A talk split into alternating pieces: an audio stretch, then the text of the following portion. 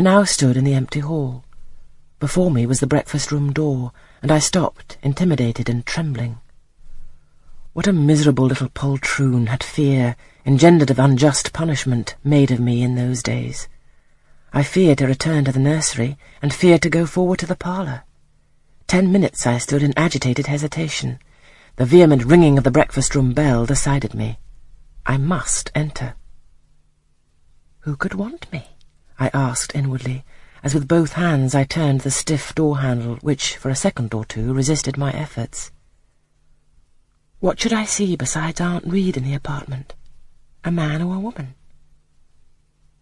The handle turned, the door unclosed, and passing through and curtsying low, I looked up at a black pillar. Such at least appeared to me at first sight, the straight, narrow, sable-clad shape standing erect on the rug. The grim face at the top was like a carved mask, placed above the shaft by way of capital. Mrs. Reed occupied her usual seat by the fireside. She made a signal for me to approach. I did so, and she introduced me to the stony stranger with the words, This is the little girl respecting whom I applied to you.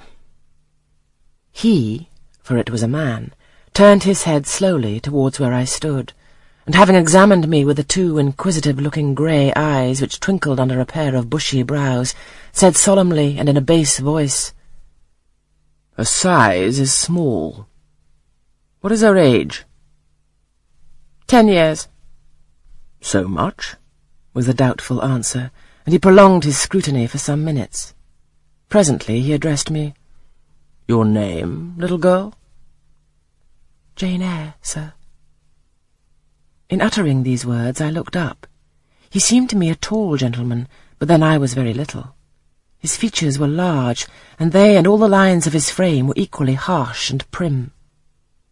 Well, Jane Eyre, and are you a good child? Impossible to reply to this in the affirmative. My little world held a contrary opinion. I was silent.